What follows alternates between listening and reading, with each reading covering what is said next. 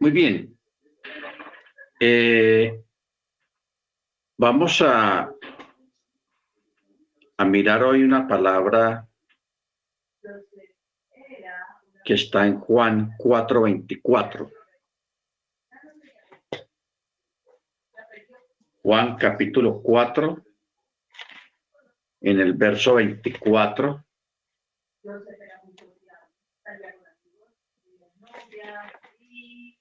Que es una palabra muy interesante. Dice, Yahweh es espíritu y los que le adoran deben de adorar en espíritu y en verdad. Ok. Yahweh es espíritu y los que le adoran en espíritu y en verdad es necesario que le adoren. Ok. Vamos a hacer una, una, una especie de remembranza acerca de los sistemas de adoración que han existido a través de la historia. Eh, uno de los sistemas más antiguos era el sistema de los sacrificios de animales o las ofrendas en especies, como frutas, mm, cosechas de trigo, de cebada y todas esas cosas, porque antiguamente se comerciaba y eso era prácticamente el dinero en la antigüedad. Se cambalechaba un producto con otro. Entonces, de esa manera se comenzó lo que es el, el, el, negocio. Ok. Algo, hermanos, que tenemos que mirar también era el sacrificio de animales. En la, cuando fue instaurada la, ratificada la Torá, se estableció el sacrificio de animales. Eh, había unos sacrificios de paz, había unos sacrificios de, por el pecado, había el sacrificio de, de, de Azazel y la otra que quedaba para el eterno. Estaba el sacrificio de la vaca roja. Porque usted ve que el primer sacrificio que se realizó en la historia de la humanidad fue eh, lo, que, lo, que ofreció Abel. Porque Abel ofreció lo mejor del ganado. Caín ofreció lo mejor de las cosechas. Pero antes de eso, cuando hubo la falta de, de nuestros padres, nuestros sabinos, eh, cuando ellos se vieron desnudos, el Eterno cubrió su vergüenza con pieles de animal.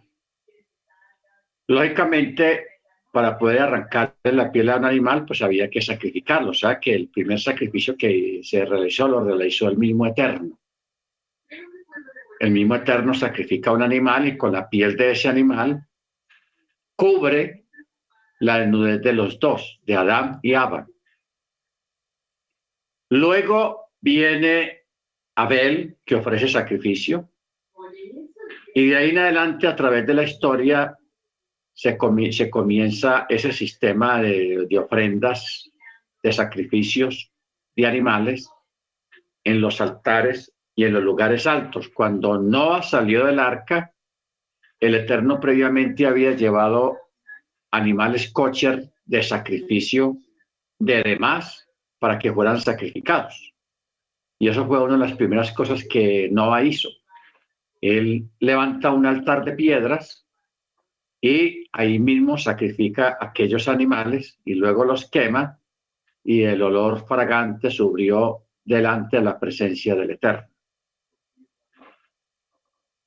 Luego más adelante vemos que se establece una tienda, una tienda, cuando estaban de nómadas en el desierto, después de haber salido de Egipto, se establece una tienda que se arma y se desarma, y así anduvieron sintiendo y viendo la, la, presencia del Eterno manifestada a través de la nube, a través del trueno, a través del rayo, a través del fuego, etcétera, etcétera.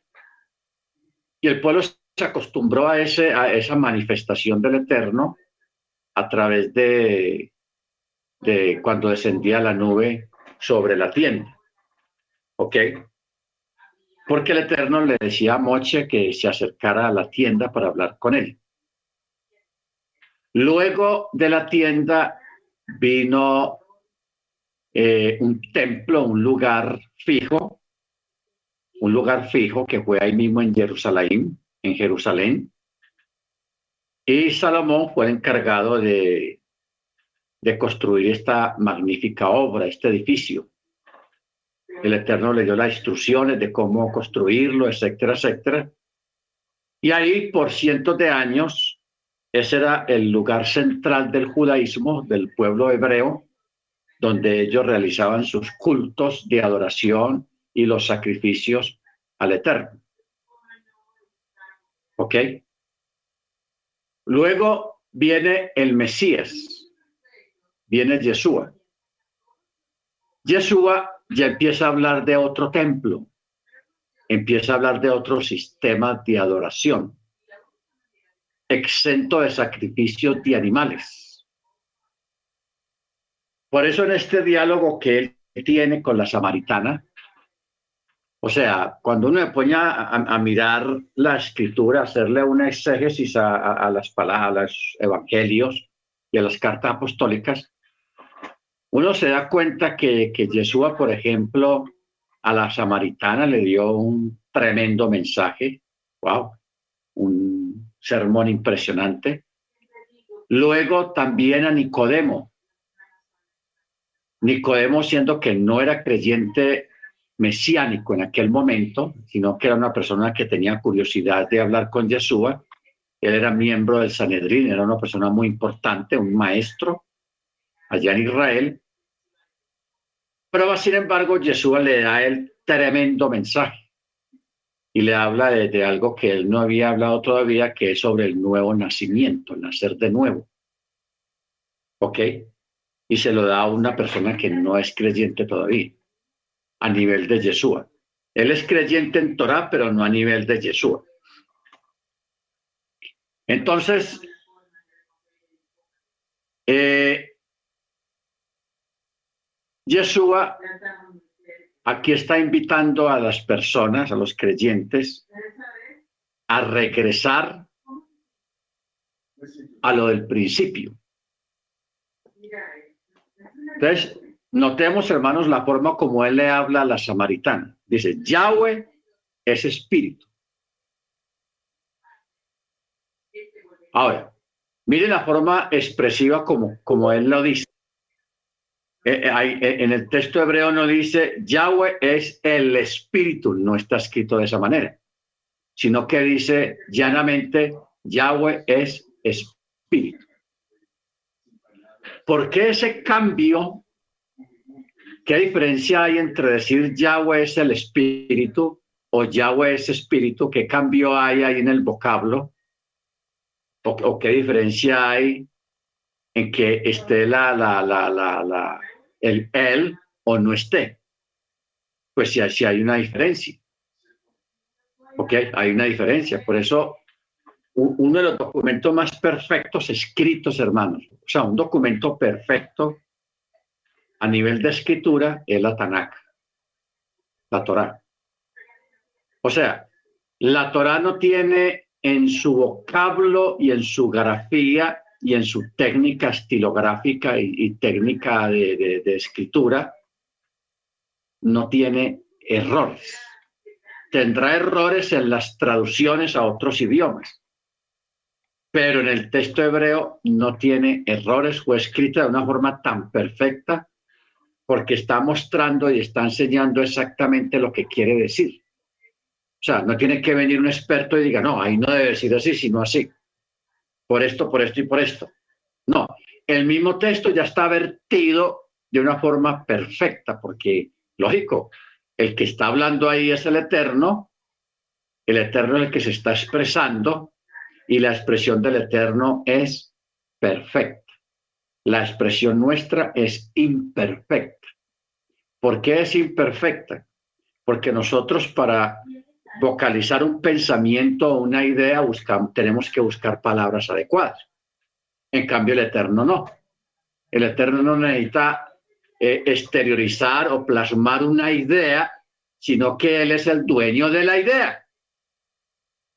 Él es el dueño y el autor los, del vocabulario, de las frases perfectamente bien dichas, en composición y en gramática. ¿Ok? La vez pasada estuvimos hablando de que, el mundo ha tenido grandes oradores, grandes oradores. O sea, gente que tiene un manejo de la palabra impresionante. Y, hablando de oradores conocidos de esta época, está, por ejemplo, Bill Clinton, el expresidente de Estados Unidos, Barack Obama. Aquí en Colombia está Belisario Betancourt, un expresidente también de aquí de Colombia. Ah, eh, allá en Europa, Tony Blair, un ex primer ministro del Reino Unido, de Inglaterra. Tony Blair esas personas cuando uno las escuchaba hablar, uno quedaba asombrado por la forma que ellos manejaban el dialecto, las palabras, con una agudeza, con una sabiduría, con una claridad y con un manejo de, exponer las ideas, porque es que exponer una idea, eso no es fácil, usted la puede tener aquí. O sea, una cosa es uno tener una idea aquí y usted en la mente juega con ella. Yo lo diría esto y esto y aquello y, bueno. Pero otra cosa es sacarla por la lengua, expresarla, ya es diferente, ahí hay un problema. Ahí, ahí sí hay un problema. Por eso se necesita una mente ágil, se necesita también conocimiento de las palabras y el significado de las palabras. O sea, se necesita como cierto nivel de preparación académica para uno aprender a expresarse, a expresarse de una forma profunda, de una forma concisa, de una forma clara que, que las personas entiendan y eso lleva tiempo. Por eso hay que leer mucho, porque cuando uno lee, mientras más lee usted, usted se va llenando de vocabulario te va adquiriendo vocabulario y, adquirir vocabulario es muy importante para sostener una conversación, para dar una enseñanza o para explicar algo que usted quiere explicar. Se necesita buen vocabulario. Bendito sea el nombre del Eterno. Entonces, por eso es que este texto de Juan 4:24 está escrito de una forma perfecta, dando a entender quién es quién en cuanto a la divinidad. Por eso dice, Yahweh es espíritu. Y los que le adoran en espíritu y en verdad es necesario que le adoren. Si nosotros miramos, hermanos, eh, la forma como está escrito el texto es una forma eh, lingüística muy diferente a la nuestra. No, no sé si usted ha notado que cuando usted lee de esas Biblias antiguas, eh, por ejemplo, el texto masorético, la Biblia de Jerusalén, la Biblia K2, la Biblia israelita, la Biblia, en fin, un montón de documentos que ostentan un hebreo antiguo, una traducción hebraica, pero más antigua. Entonces, uno ve ahí en esos documentos de que la, el estilo el estilo literario es muy diferente al nuestro. Por ejemplo, este texto nos está dando a entender de que este estilo literario que estamos leyendo es diferente a nuestro estilo como nosotros lo hubiéramos escrito el texto. Porque dice, los que le adoran en espíritu y en verdad, es necesario que le adoren. ¿Ok? Baruch Bueno, De lo que vamos a, estar hablando esta noche, hermanos, es sobre la palabra esencia. ¿Qué significa adorar al Padre, adorar al Eterno en espíritu y en verdad? ¿Qué significado tiene eso? Muchos hemos leído bastante ese texto porque hay otros contextos sobre ese tema de, de, adorar al Eterno en espíritu y en verdad, pero en sí, ¿qué es adorarle en espíritu y en verdad? sin tener un punto de referencia, porque los judíos en Jerusalén tenían un punto de referencia que era el templo. Y nosotros leímos eh, la semana pasada, leímos un texto, eh, el texto creo que fue en el Shabbat, donde decía que todo aquel que, que mirando hacia Jerusalén, poniendo su rostro hacia allá, y orar delante de tu presencia, que fue la oración de Salomón cuando inauguró el templo, el Beit Hamikdash. O sea, el judaísmo toda la vida tuvo y tiene un punto de referencia, un punto de referencia para realizar una oración. Pero viene Yeshua y él dice que ya no va a haber un punto de referencia, sino que lo que los verdaderos creyentes adorarán al Padre en espíritu y en verdad. Ojo, en espíritu y en verdad. Ok. Eh, cuando hablamos de, de adorar al Padre en espíritu y en verdad, lógicamente cuando se refiere a la palabra espíritu, está hablando de, adorarle en nuestro corazón, en nuestra mente, en nuestro espíritu, en nuestro sentir, en nuestro corazón, en nuestra, eh, la, parte espiritual que todos manejamos, que todos tenemos, porque no olvidemos, hermanos, que el ser humano, como tiene rúa, como tiene espíritu, siempre ha tenido esa noción natural, no enseñada, sino la noción natural que existe una divinidad, que existe un poder superior. Uno lo llaman así, el poder superior, nosotros lo llamamos Yahweh, Hashem, el Eterno. ¿Ok? Bendito sea su nombre. Entonces, es importante, hermanos, tener en cuenta este, este detalle en el sentido de que qué es adorar al Padre en espíritu. O sea, Rab el apóstol Pablo, en algunos apartes de los de, sus escritos paulinos, él da como esas puntaditas, como esos tips. Por ejemplo, él dice que, cuando nos reunamos o cuando nos hablemos mutuamente, eh, lo hagamos con cánticos espirituales siempre alabando al, Eterno en nuestros corazones. ¿Ok? O sea, como una, una forma espiritual, una forma eh, en, en, cierta dirección de estar siempre en conexión con el Eterno, con el Rúa, con el Espíritu. Esa conexión aún en los diálogos con nuestros hermanos, no con un impío, no con un no creyente, porque uno creyente dice, ah, esta persona como cansa, eso siempre hablando eh, que Dios por aquí, que Dios por allá, que Dios. No, no, sino entre nosotros. ¿Ok?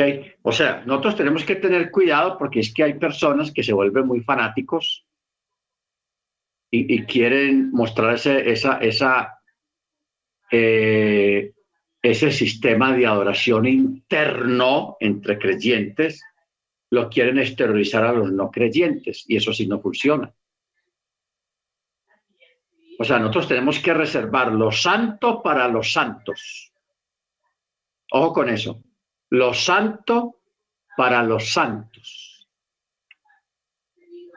Porque una cosa es que usted a quien le diga, oh, escampó, dejó de llover, estaba, había mucha borrasca, mucha agua, estaba haciendo daño. Entonces usted dice, Baruch Hashem Leolam Baed, o sea, bendito sea su nombre por siempre.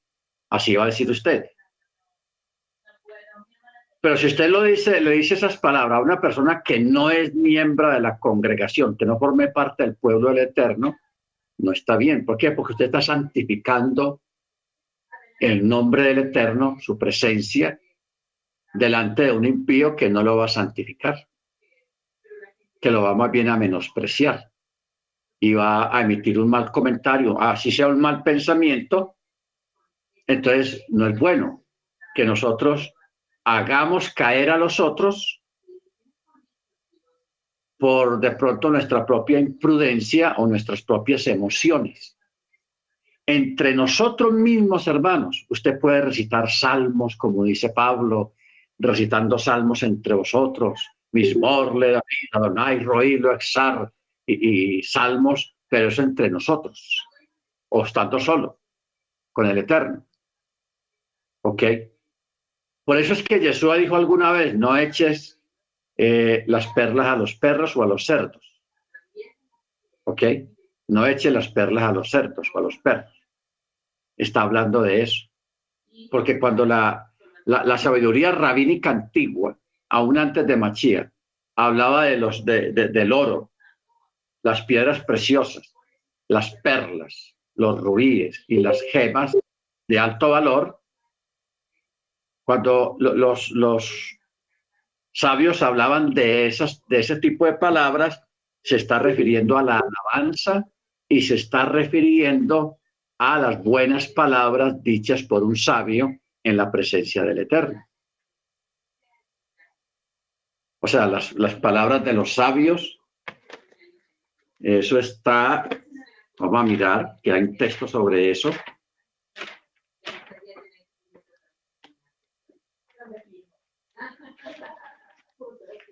Ah. Proverbios capítulo 1. Aquí está, hermanos, parte de lo que es la sabiduría del creyente. Dice, Proverbios de Salomón, ven David, rey de Israel, para adquirir sabiduría e instrucción para comprender las palabras de la inteligencia, para recibir el consejo de prudencia. Esa es una palabra que nosotros la tenemos que tener, hermanos, aquí siempre. Prudencia. Es prudente esto, es prudente aquí, es prudente allá. O sea, la prudencia es muy importante. Entonces dice, para recibir el consejo de prudencia, justicia, derecho y equidad. Ojo con estas cuatro palabras. Prudencia, justice, justicia, derecho y equidad. ¿Ok? Cuatro palabras muy importantes. Y dice el verso cuatro, para dar sagacidad al incauto y a los jóvenes ciencia y discreción. Aquí viene otra vez una, una, una palabra familiar de la palabra prudencia, prudencia y discreción. Entonces dice, óigalo también el sabio y aumentará el saber. Y el entendido obtendrá consejos sabios para hacer entender el proverbio y la parábola, las palabras de los sabios y sus enigmas. En otras versiones dice, y sus dichos profundos. Y es lo mismo, las palabras de los sabios y sus enigmas. Y dice, el principio de la sabiduría es el temor de Yahweh, pero los insensatos desprecian la sabiduría y la instrucción. ¿Ok? Desprecian la sabiduría y la instrucción. Entonces, cuando, cuando se dice que no eches las perlas a los perros o a los cerdos, o no pongas una, una, un bozal de, no, una, una cosa que se, un arete en, en, el, en, en el hocico de un cerdo, no, no da ahí. No da ahí. Entonces, por eso es muy importante uno, por ejemplo, para un ejemplo, usted llega a un lugar y hay una persona que está tomando licor y está licorada, está borracho. Y aparte de borracho, también está fumando cigarrillo o alguna droga. Entonces, usted todo emocionado porque la persona, el, el, borrachito en su borrachera medio te está diciendo, oh sí, muy interesante la Torah y todo eso. Entonces usted se pone a hablarle de la Torah, de las maravillas del Eterno a esa persona que está en esas condiciones, no buenas, no gratas. Eso es perder el tiempo también. Eso es echar las perlas a los perros o a los cerdos. ¿Ok? No que la persona esa sea un cerdo, no, sino que es una metáfora, un ejemplo. Un ejemplo. ¿Ok? Porque no trata tampoco de, insultar a nadie, no. Sino que uno tiene que ser prudente, ser sabio y, y, tener, y ser discreto en, este sentido, en qué momento y a, a quién se le habla y en qué momento se le habla. ¿Ok? Baruachen.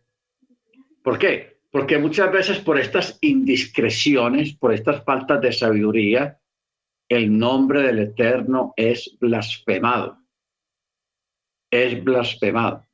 ¿Por qué? Porque uno formó parte de eso. Por, por decir las cosas en el, en el momento no indicado, que no es, porque todo tiene su momento y todo tiene su día, entonces, por eso uno tiene que ser muy prudente en este aspecto. Bendito sea el nombre del Eterno. Entonces, cuando hablamos de, la adoración en el, en el Rúa, en el Espíritu, se está hablando de esto, hermanos, que usted está solo, está sola en su casa, usted está mentalmente eh, meditando las cosas del Eterno o está cantando una alabanza mentalmente en su mente, puede estar en el trabajo, puede estar en el bus o en el carro o en la moto, donde vaya. Usted puede ir adorando al Eterno en su mente, en su corazón. ¿Ok? Pero también andar en el Espíritu es, hermanos, eh, de que usted, todo lo que usted ve, por ejemplo, cuando uno está con los judíos, que ellos sí aprendieron eso bien. Cuando uno está con los judíos, si uno está en un diálogo, entonces yo, yo recuerdo una vez estaba en la, en la, judaica. Estaba en la judaica y el, y el señor de la judaica estaba esperando un camión que traía material, libros y cosas para la tienda. Entonces él estaba, yo veía que él estaba ahí en la puerta de atrás mirando el reloj y asomándose. Y eh, ¿A quién estás esperando? Mira, es que el camión de que me trae material ya hace una hora que debe haber llegado y no ha llegado. Y, yo estoy aquí pues ansioso de que llegue, de que llegue. Entonces yo me fui para la parte de atrás porque llegó una gente, él fue a atenderlo, entonces de un momento a otro sí, llegó el camión, car, y empezó, y empezó pues a bajarse una persona entonces yo le dije, ya llegaron, ya llegó. Entonces él inmediatamente dijo, oh, Baruch Hachem. Baruch bendito que ya llegó y levantó la mano así, Baruch Hachem, que ya llegó. Entonces, eh, esas son formas, hermanos, de exteriorizar la espiritualidad que hay en nosotros porque en otras circunstancias, otras personas empiezan. Si yo le digo a otra persona en otra circunstancia, en otro lugar, etcétera, etcétera, la, en la misma escena, entonces la persona, yo le digo, ya llegó el camión. Eh, casi que no llega, qué manada de incumplido, esa gente no cumple ni año, empieza a renegar. ¿Se da cuenta la diferencia entre una cosa y la otra? esa gente tan incumplida, no cumple ni años, y empieza a, Pero el que es espiritual, oh, Baruch Hashem llegó, qué bien. Nos damos cuenta la diferencia que hay entre una cosa y la otra. Entonces, la espiritualidad, hermanos, no, no se refleja tanto afuera. externamente, con los flecos, con los sitsi, con los tefilini, con la, el y todas esas cosas, o el talit, no. Esos son, llamémoslo, adornos. Pero, la verdadera espiritualidad se refleja es lo que sale de aquí, como Jesús lo dijo. No es lo que entra lo que contamina, sino lo que sale. Lo que sale de nosotros. Entonces, cuando Yeshua habló y dijo, los Yahweh es espíritu y los que le adoran en espíritu y en verdad es necesario que le adoren. Y vendrá tiempo, porque también ahí mismo, hermano Freddy, iba a decir algo, perdón. Bien puede, hermano Freddy.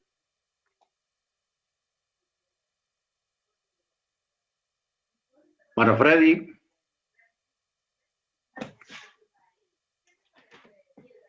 Eh, More, ¿me escucha bien? Sí, le escucho. Qué pena, es que quise mirar la K2 en el texto que estaba usted mencionando y me llama la atención que dice, no de lo, lo K2 a los perros, ni echéis sus perlas a los cerdos. Entonces me llamó la atención y quería compartírselo, More. Sí, en, en la K2 dice, no eches lo santo a los perros, ¿cierto? Mano Freddy, ¿cuál es la cita que usted está ahí en la K2? La que usted está diciendo. Sí, señor, sí, señor. No es los K2 a los perros. K2, sí, señor. Pero la cita, ¿cuál es? Mateo 7.6. Mateo 7.6. Ok. Mateo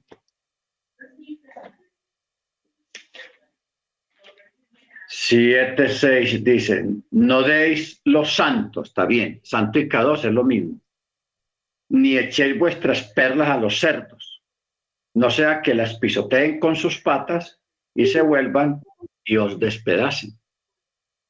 ¿Se da cuenta? Aquí dice, no deis lo santo a los perros, ni echéis vuestras perlas a los cerdos. Y aquí tenemos una enseñanza para sacar. ¿Qué es un perro y qué es un cerdo? Porque ahí no está hablando del perrito que usted tiene en su casa. Yo aquí tengo dos perras, una llama Alexa y la otra llama Sombra. Pero el texto aquí no está hablando del, del cuatro patas, el animalito de cuatro patas. Ni tampoco está hablando del cerdo. Pero aquí se está exteriorizando dos tipos de personas, dos personajes ¿Qué es un perro hablando bíblicamente? Porque la palabra perro en la escritura está este texto y, hay otro en Apocalipsis donde dice que los perros no entrarán al reino. ni los idólatras, ni los fornicarios, le mencionan los perros, pero no está hablando de, cuatro patas sino que está hablando de un cierto tipo de personas, de individuos. ¿Ok? Igualmente aquí en este texto está hablando de un cierto tipo de individuos. Entonces, un perro, para poder sacar qué tipo de persona es, hay que mirar las características del perro, porque está mencionando el perro por algo. Entonces, los perros, hermanos, en cuanto a cosas desagradables que hacen los perros, que son varias, Apocalipsis 22, 15. Amén. A ver, vamos a mirarlo. 22, 15.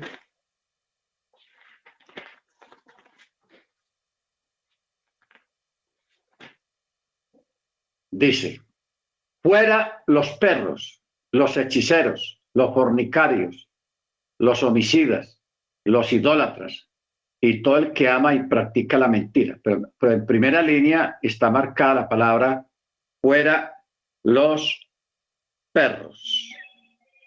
¿Ok? Bueno, aquí hay una referencia acerca de los perros que se refiere a gente vil, gente mala. Pero ya hablando a nivel bíblico, eh, también es considerado un perro una persona que... Oh, no, vamos primero a, esta costumbre. Ustedes saben que a veces los, perros cuando les cae mal algo que se comen, ellos lo vomitan. Lo vomitan y luego el vómito se lo vuelven a comer. Y uno dice, pero, pero si, lo, si lo expulsó, el estómago se lo rechazó, ¿por qué se lo está volviendo a comer? Eso es una costumbre de los perros. A, nivel de Torah, ¿qué significa esto? Una persona que despreció las cosas del mundo, o sea, se apartó de las cosas del mundo. Y que luego como creyente en Torah vuelve y la recupera. ¿Ok? Vuelve y la recupera. Entonces uno dice, bueno, pero esa persona acaso no, no había dejado eso, esos vicios, esas malas costumbres, y porque ya como creyente, ¿por qué la está volviendo a hacer? Eso es un comportamiento de un perro. A eso es que se refiere aquí el texto. Eh, más que todo el texto de Apocalipsis. Al texto de Apocalipsis. ¿Ok? Porque, por ejemplo, eh, hay gente que se pregunta y, y se extrañan y con razón. Muchos de nosotros venimos de la iglesia cristiana. Estuvimos en la iglesia cristiana. A ver qué dice Proverbios 26, 11.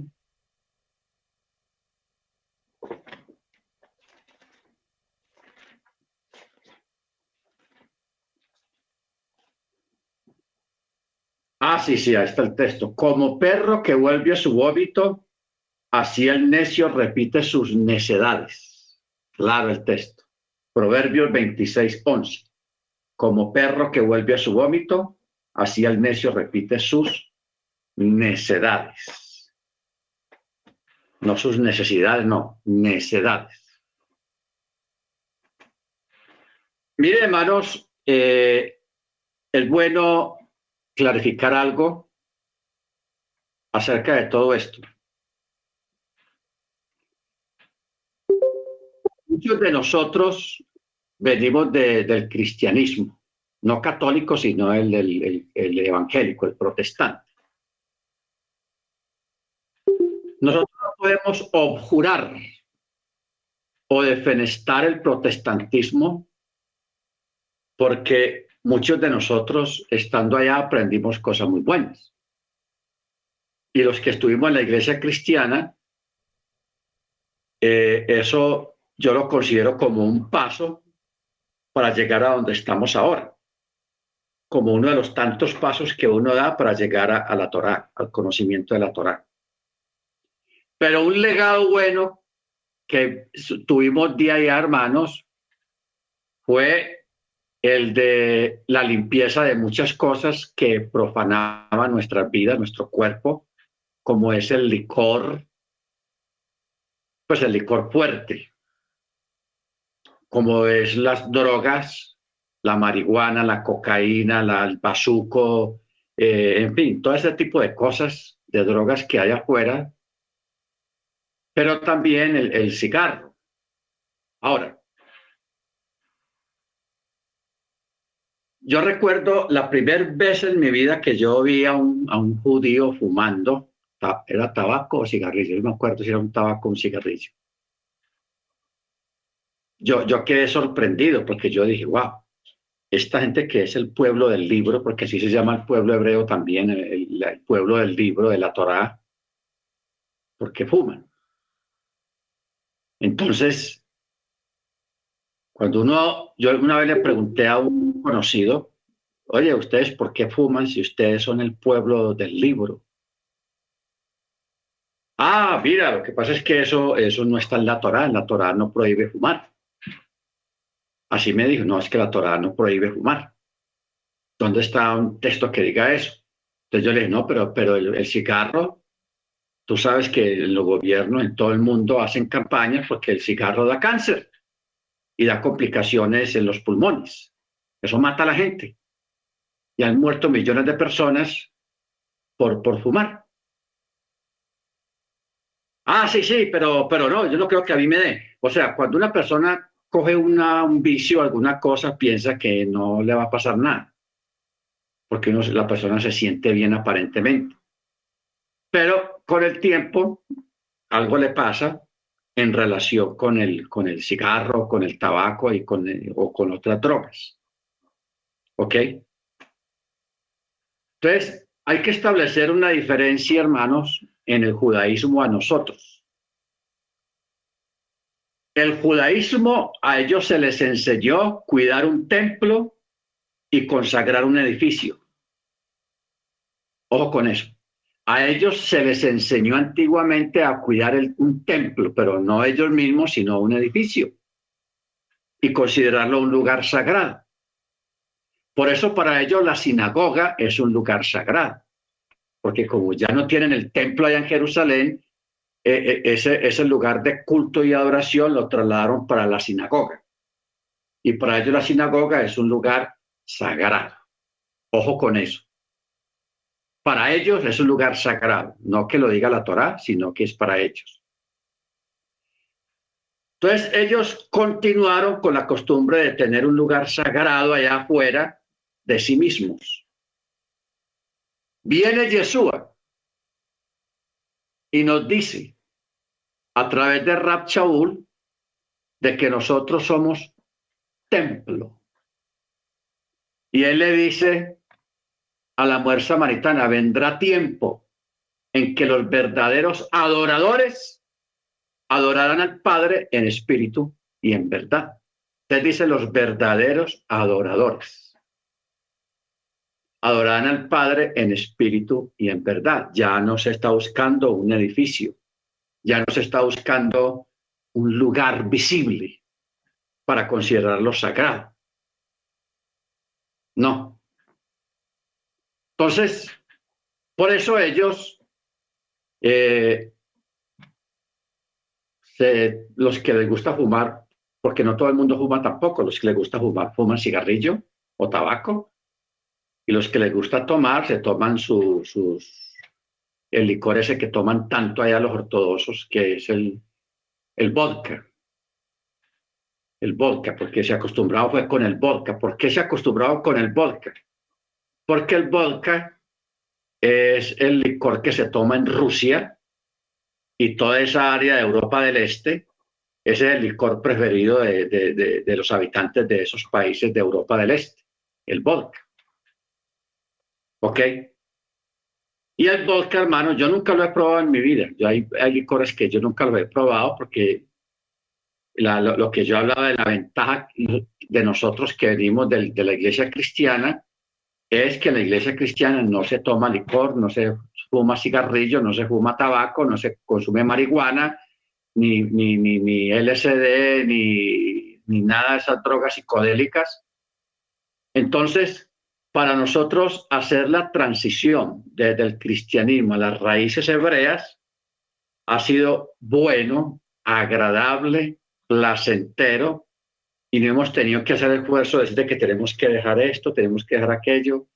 No, ¿por qué? Porque ya veníamos pre preparados, prácticamente preparados, ¿ok? Desde hace muchos años. Porque si nosotros reconocemos el mensaje y la enseñanza del Mesías y a través de los chalías, de los apóstoles, de que nosotros ya no dependemos de un edificio, de un lugar en, específico para adorar al Eterno y que ya nosotros hoy en día somos templos vivos, somos templos del Espíritu Santo, entonces ya la cosa cambia, ya nosotros no, no, no, no, no nunca vamos a decir, vamos a consagrar o vamos a, declarar sagrado este lugar, que es el único lugar donde va a estar la presencia del Eterno. No. Ya la presencia del Eterno está en cada creyente, en cada corazón, y Él lo llama su templo. Y habitaré en medio de ellos y estaré con ellos. Y, y Pablo lo ratifica y dice, ¿acaso no sabes que vosotros sois templo del Ruach HaKodesh, del Espíritu de santidad? Entonces, si eso es así, hermanos, nosotros vamos muy adelante, muy adelante de, de, de, en cuanto a Torah sobre, sobre otras personas, sobre otras creencias, porque el, la, la, Torah nos, nos, nos, está llevando y el Rúa nos está llevando hacia allá.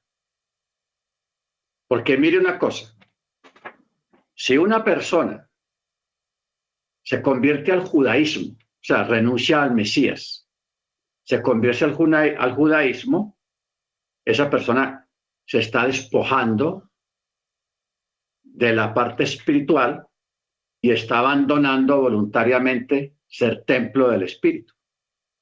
Porque el judaísmo no cree que, que, el eterno puede habitar dentro del corazón de una persona. El judaísmo no piensa de esa manera. El judaísmo solamente piensa en, la, en, en, los pensamientos, en la halajá, en las palabras de la sabiduría y un montón de, de, cosas así, y, es el respaldo de ellos, y lógicamente en guardar el mandamiento hasta donde lo puedan guardar. Porque el, el, el, judío nominal piensa que para entrar al reino se trata solamente de guardar mandamiento y no más. Pero nosotros que hemos entendido al Mesías, y a los chalías, a los apóstoles, hemos entendido que todavía hay que avanzar un montón de cosas más.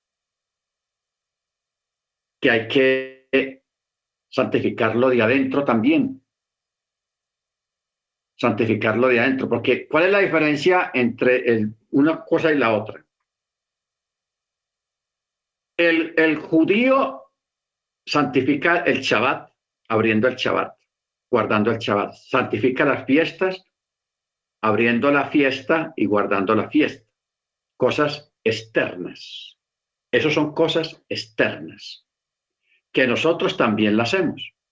De la misma forma como el judío, el israelita, abre el chaval, lo hacemos nosotros también y le damos el mismo significado, en la misma profundidad, etcétera, etcétera. Pero aparte de eso, hermano, ellos no pasan de ahí. Nosotros ya hemos entrado en algo más profundo que es la parte espiritual, la parte interna y adentro, la santificación de nuestros pensamientos, de nuestras palabras, de nuestras ideas, de, de porque hermanos, los, los, los, mire lo que hablamos ahora acerca de lo, de lo que sale de aquí. Porque con Yeshua ellos tuvieron una discusión porque el israelita nominal ortodoxo dice, se cuida mucho de lo que entra y no se fija en lo que sale. ¿Ok? Entonces Yeshua interviene en el asunto y dice, lo que contamina al hombre no es lo que entra, sino lo que sale. ¿Por qué? Y claro, y eso está desde el Antiguo Testamento, simplemente que el judaísmo nunca lo entendió, porque la abundancia del corazón habla la boca. ¿Ok? De la abundancia del corazón habla la boca. Baruch Entonces, eso es algo, hermanos, porque es que otra cosa es usted escuchar a porque yo trabajé con, con, con judíos yo tuve un patrón cuando yo tuve mi accidente que tuve que dejar de trabajar. Mi patrón, el dueño de todo eso, él era un judío. Y la administradora, la, la encargada de todo, también era una hermana de él que era ortodoxa, pero ortodoxa. Ok. Baruch Entonces, pero yo se escuchaba que ellos decían palabrotas, o sea, vulgaridades. Y ellos las dicen porque ellos no, ellos piensan que el, que el, que, que todo eso es santificar hacia afuera. O sea, santificar el chabá, santificar el lavado de las manos, eh, el, hacerle tevilar los utensilios y, todas esas cosas fuera del cuerpo. Y eso está bien, eso es Torah. No estamos diciendo que, eso no sea Torah. Eso es Torah porque está escrito en la palabra. Pero dejan afuera descuidadamente lo interior. Entonces, le meten al cuerpo licor, cigarro. Eh, salen las, las vulgaridades, dicen palabrotas. En cambio, nosotros, hermanos, que hemos entendido el mensaje de Yeshua y de los chalías de los apóstoles, nosotros no, no hacemos esas cosas, ni hay que hacerlas tampoco. ¿Por qué? Porque hemos entendido que aparte de santificar lo que hay afuera, también hay que santificarlo de adentro, porque para poder santificarlo de afuera, el que santifica tiene que ser santo también, como dice Pablo, ser santos, dice el Eterno, así como yo soy santo. ¿Ok? Así como yo soy santo. Si yo creo y leo que mi cuerpo es templo del Ruach HaKodesh, yo voy a cuidar mi cuerpo, mi templo, de la comida no kosher. Ojo, la comida no kosher. Voy a cuidarlo de lo que salga de aquí. Lógico que de lo que sale es porque ya entró. ¿Ok? Lo que sale es lo que ya entró, porque la abundancia del corazón habla la boca. Baruch entonces, eso es las palabras de Yeshua, los que adoran en espíritu y en verdad. Y en verdad. ¿Ok? Baruch Entonces, por eso es que allá en 1 Corintios 12, 13 dice, porque por un solo Ruach fuimos todos bautizados en, un, en el cuerpo o en un cuerpo. Sean judíos o griegos, sean esclavos o libres, y a todos se nos dio a beber de un mismo espíritu. Ojo, se nos dio a beber de un mismo espíritu. ¿Qué es lo que se habla en el antiguo pacto? Y todos bebieron de la misma agua de la misma roca, la cual era el Mesías. Pero hoy en día a nosotros no se nos está dando de, beber de una piedra, de una roca. ¿Ok? Porque lo, lo, de la roca fue una figura de lo que iba a ser ahora. Ahora estamos bebiendo es de la misma fuente que es nuestro, nuestro machía, pero ya no es a través de algo literal como es la, el agua, sino que se nos da a beber de un mismo rúa, de un mismo espíritu. Si, si usted bebe, come del espíritu, de un mismo espíritu, eso es lo que usted debe tener y ser dentro de su cuerpo, dentro de su mente, dentro de su corazón, de convertirlo en una persona espiritual, una persona prudente, una persona sensata, una persona como, como acabamos de leer aquí en, el libro de Proverbios, capítulo 1, que lo dice muy claro. Baruch dice, para recibir prudencia justicia, derecho, equidad, para que los jóvenes reciban ciencia y discreción. Aquí tenemos dos palabras, la palabra prudencia y la palabra discreción. Discreción. O sea, tenemos que ser discretos. Y cuando hablamos de ser discretos, estaba hablando de no ser ostentosos con la práctica de la Torah, con la práctica de la fe. No andar con ostentación. Bendito sea el nombre del Eterno. Entonces, si usted está en medio de gente particular que no son creyentes, compañeros de trabajo, o en la parada del bus, o en el bus, donde sea, usted sea y pórtese como una persona común y corriente, normal. ¿Ok? Pero no sea muy religioso delante de ellos como para tratar de, exteriorizar su religiosidad. No hay necesidad. Nada más con su porte prudente y discreto, eso es suficiente. ¿Ok? La discreción y la prudencia. Bendito sea el nombre del Eterno. ¿Ok? Ahora, entonces por eso hay que establecer la diferencia entre algunos aspectos del antiguo pacto y la diferencia de algunos aspectos en el nuevo pacto. Porque hay unas, hay unas diferencias muy grandes y muy palpables.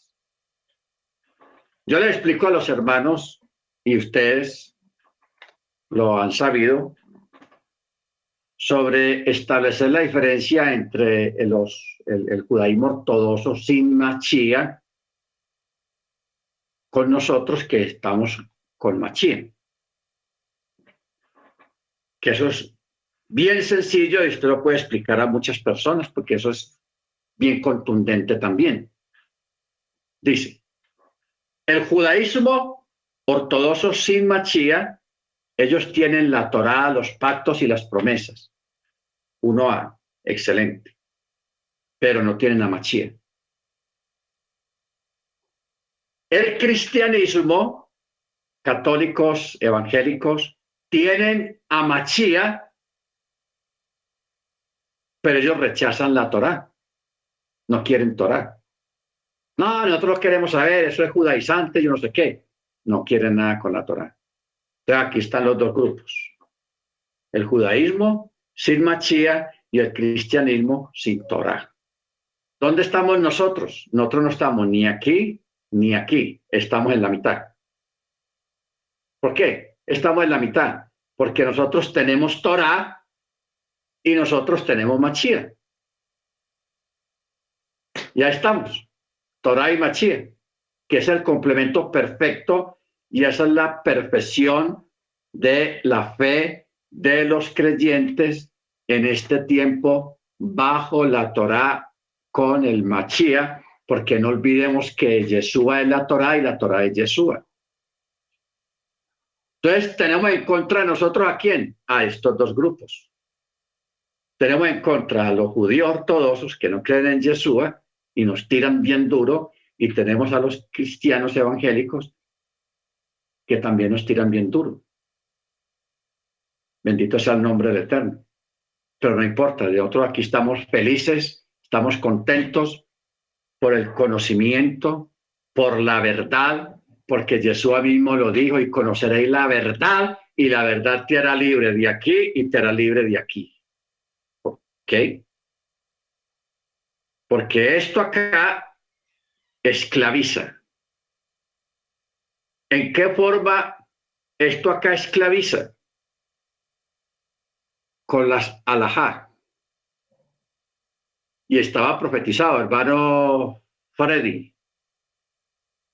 Ese texto del profeta donde dice línea sobre línea, renglón sobre renglón, mandamiento sobre mandamiento hasta que caigan de espaldas. Y si es tan amable me busca ese texto para que lo leamos. Aquí se esclavizaron con la mandamiento sobre mandamiento sobre mandamiento sobre mandamiento sobre mandamiento.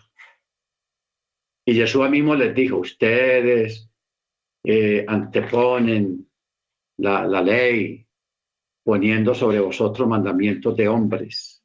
Isaías, ¿qué fue? A ver. 2810.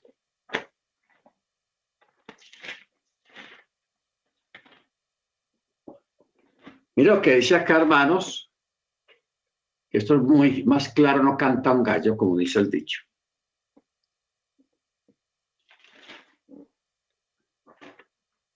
Esto es una profecía que, que se cumplió y siempre ha estado ahí. Capítulo 28 de Isaías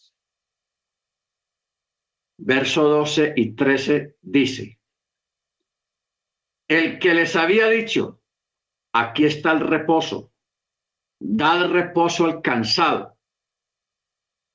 Esto es lugar de descanso, pero no quisieron oír. Ojo, el Eterno al pueblo hebreo les dio un Shabbat, les dio un reposo, pero ellos ese reposo lo, llenaron de alajá, de puros mandamientos, de hombres. Por eso dice, no quisieron oír.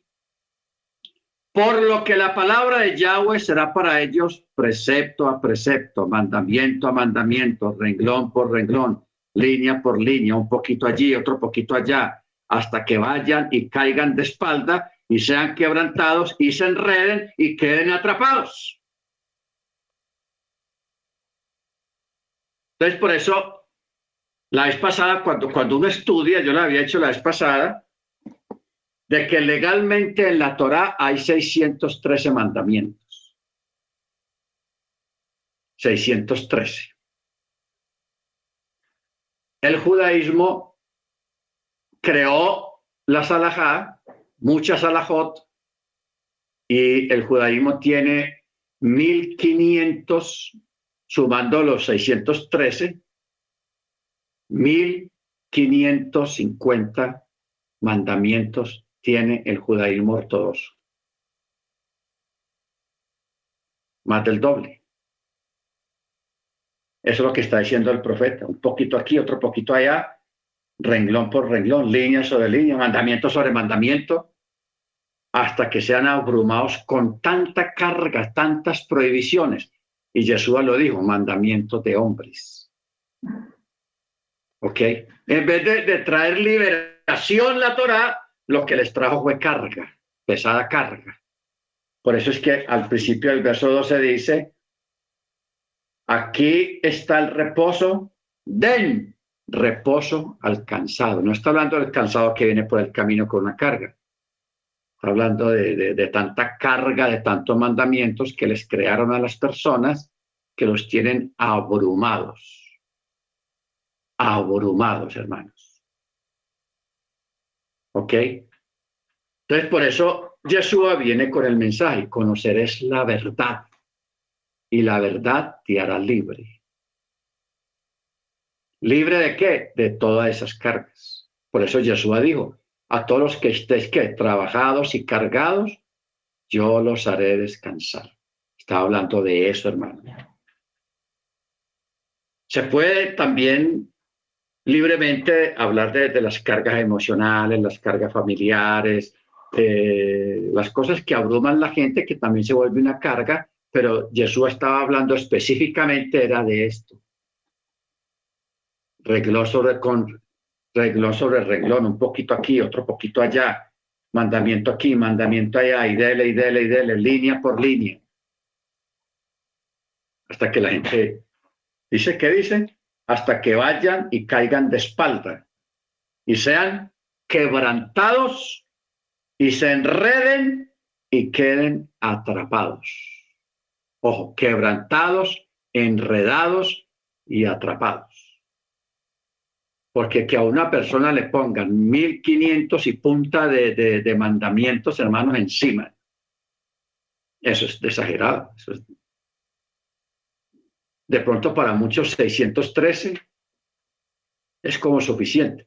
Y eso que nosotros actualmente no tenemos necesidad de guardar 613 mandamientos. No hay de dónde. No que no queramos. No hay de dónde. ¿Por qué? Porque Casi la mitad de la, de la, de la ley, de, la, de los mandamientos, tienen que ver con el templo, con los sacrificios y con los sacerdotes y los lugares altos. Hoy en día no hay templo literal, no hay, ya no hay sacrificios. Y esa línea, hermano, es la que tenemos que aprender a trazar a nivel de enseñanza y de comprensión qué se puede guardar y qué no se puede guardar. ¿Ok? Porque hay personas que todavía quieren seguir guardando cosas que no hay necesidad de guardarlas y es imposible. Porque hay personas que, que por ejemplo, en Pesach quieren sacrificar un cordero y que hay que hacerle que la Biblia vea que aquí está, si es que ahí está el texto. El texto ahí está, quien dice que no. Pero ya no hay necesidad. ¿Por qué? Porque ese cordero de Pexac, que se sacrificaba en Pexac, estaba apuntando al Mesías. Y ya el Mesías ya vino, ya fue sacrificado. Y Pablo mismo dice que Yeshua es nuestro Pexac, es nuestra Pascua. Por, y, es el Cordero Pascual que ya fue sacrificado por nosotros.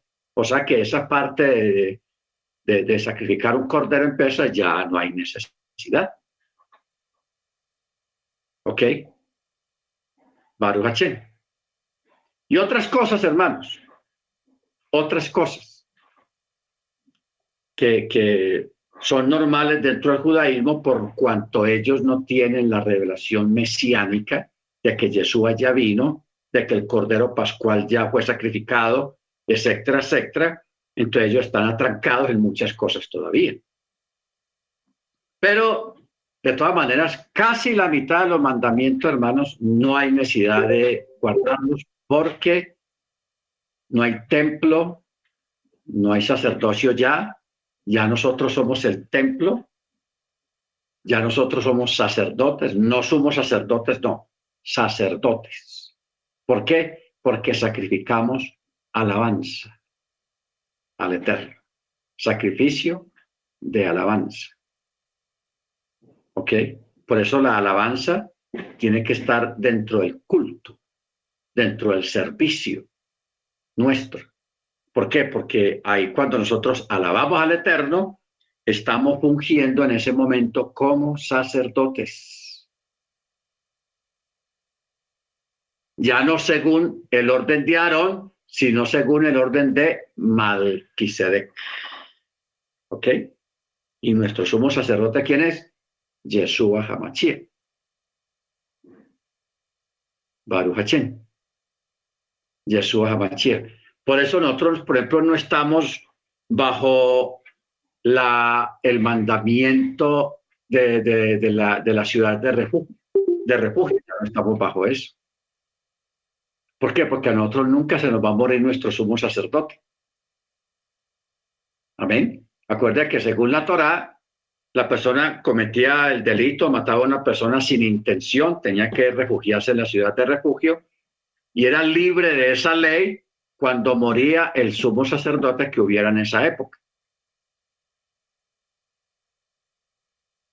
Cuando moría el sumo sacerdote, la persona ya podía salir de ahí pero tenía que esperar a que muriera. Pero como nosotros tenemos nuestro sumo sacerdote, que es nuestro Adón Yeshua Hamachia, y no estamos bajo ciudades de refugio, hoy en día, las ciudades de refugio hoy en día son las cárceles. Las cárceles. Como dicen el bote. Los llevaron para el bote. Ya no estamos bajo eso. Baruch Entonces, eso es lo que tenemos que entender. ¿Cuál es la línea? ¿Qué es lo que se guarda? ¿Qué es lo que no se guarda? Para no, no caer en el extremismo, como dice Pablo, a los Gálatas. Gálatas insensatos. ¿Quién os, llevó? ¿Quién os culminó a volver otra vez a los rudimentos? ¿Cuáles son los rudimentos? La alhaja, los mandamientos de hombres. Esclavizarse de nuevo a esas cosas. Y eso que todavía no hemos explicado bien sobre los esenios.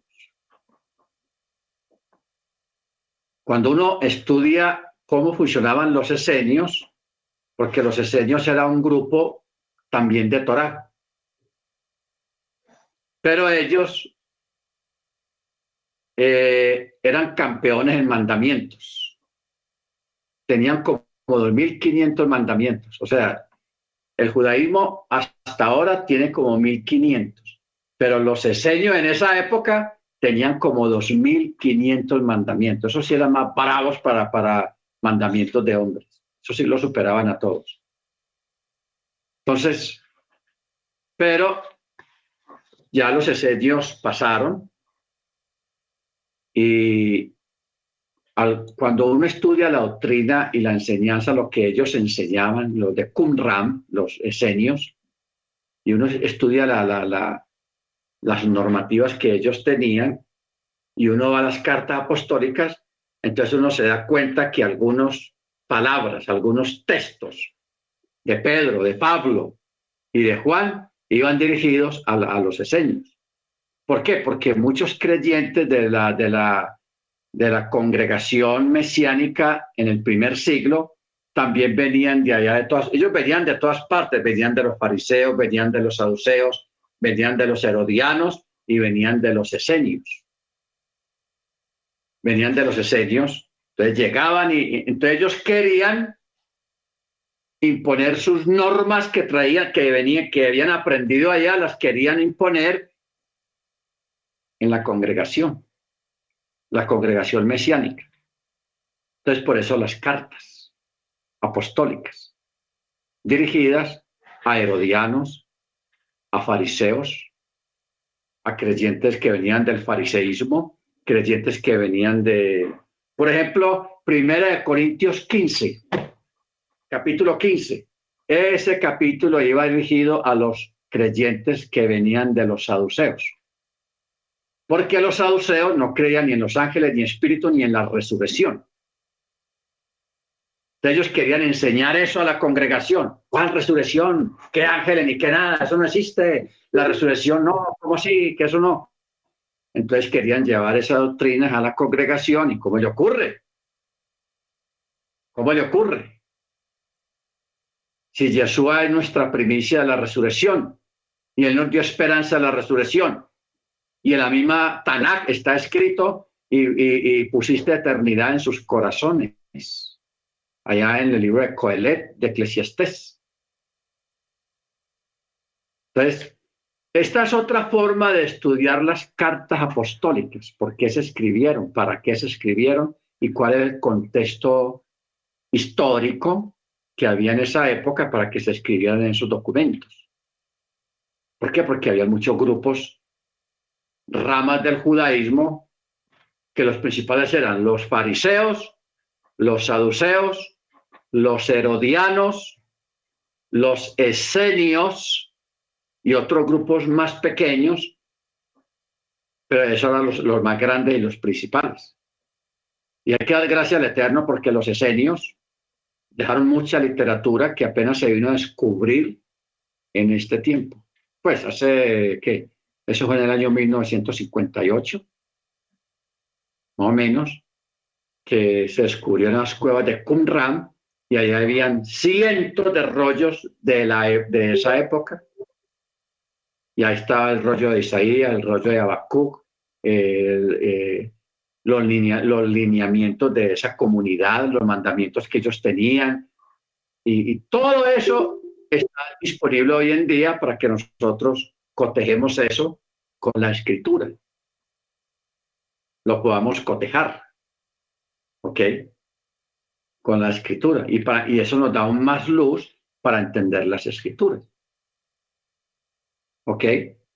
Entonces, yo por ejemplo aquí tengo algunos documentos de ahí de Qumran, o sea, copias, escritos sobre los mandamientos o, los, las normativas que habían en, en el grupo de Qumran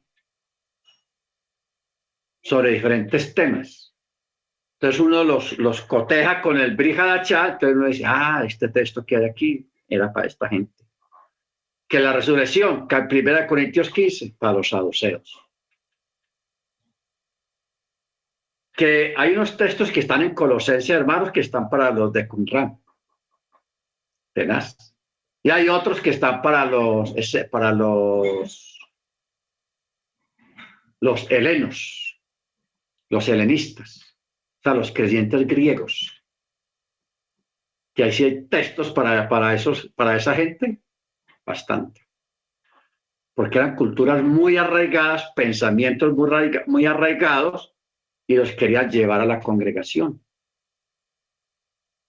¿Ok? Los querían llevar a la congregación.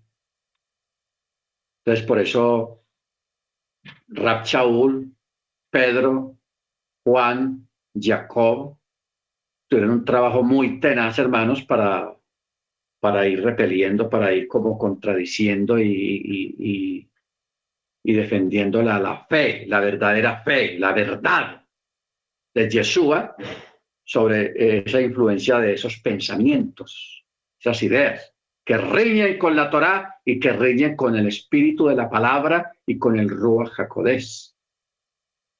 Por eso, usted, cuando usted escuche algo que usted no entienda, ojo, cuando usted escuche algo que usted no entienda, y, usted dice, no, es que a mí no me parece esto, no, no, a mí no me parece, no. Préstele atención a eso, porque eso es su espíritu, su rúa, su espíritu resistiendo esas cosas, porque el espíritu de santidad, el Ruach Codés, nos, nos advierte, nos dice, eso no es, eso no es. Pero ¿cómo lo, cómo lo, cómo lo manifiesta? Que usted se siente incómodo, usted dice, eh, ahí no me parece eso. Yo creo que nosotros ya fuimos liberados de esas cosas, como si que vamos a regresar a, a, esa esclavitud. ¿Ve? Entonces hay que prestar atención a, lo, que, a, lo, a, lo, que exterioriza tu mente, tu corazón, cuando rechazas algunas cosas que escuchas, que aparentemente son Torah, pero, pero que no, no estamos para eso ya. No estamos para eso. Por ejemplo, yo escuché hace como dos años que estaban eh, cobrando una cuota a, a, los creyentes de una congregación pues de raíces hebreas sobre las niñas primogénitas, o sea, hijas hembras o mujeres primogénitas. Cuando yo escucho eso, pues a mí me dio una cosa por dentro como un, como un fuego. Y claro, con razón. O sea, lo, que querían hacer con eso era hacer dinero a costa de, usar de la palabra y usando la palabra para, para su propio beneficio. Siendo que la Torah habla de varones primogénitos, no niñas primogénitas, porque esa palabra, esa expresión no existe en la Torah primogénitas no existe. Primogénito, sí, varón.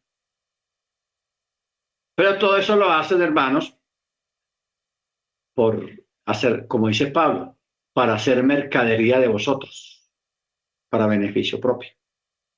No para honrar la Torah, no. No para eso. Entonces, hay muchas cosas, hermanos, que hay que irlas, circuncidarlas hay que irla circuncidando, cosas que hoy, que hoy en día no son y que ya no forman parte de lo que es la revelación del Rúa y no forman parte de la enseñanza del Mesías. La enseñanza mesiánica no forman parte. ¿Estamos? Bueno, mis hermanos, vamos a parar aquí ya Baruch porque dice Romanos 2.13, porque no son los oidores de la ley los justos ante el Eterno, sino los hacedores de la Torá serán declarados justos. Los hacedores. ¿Ok? Bendito sea el nombre del Eterno. Muy bien, hermanos, vamos a parar acá no avanzamos nada, pero aquí está pendiente para el miércoles, todavía lo que queda, porque ya luego, a partir de la otra semana, ya vamos a comenzar ya con, con otros temas nuevos que vamos a comenzar a, dar eh, en las clases. Amén. Bendito su nombre. Muy bien, vamos a a orar. Vamos a pedir a la hermana Jennifer, hermana Jennifer, allá desde Veracruz, porque nos bendiga con su oración. Amén, A More. todos. Amén.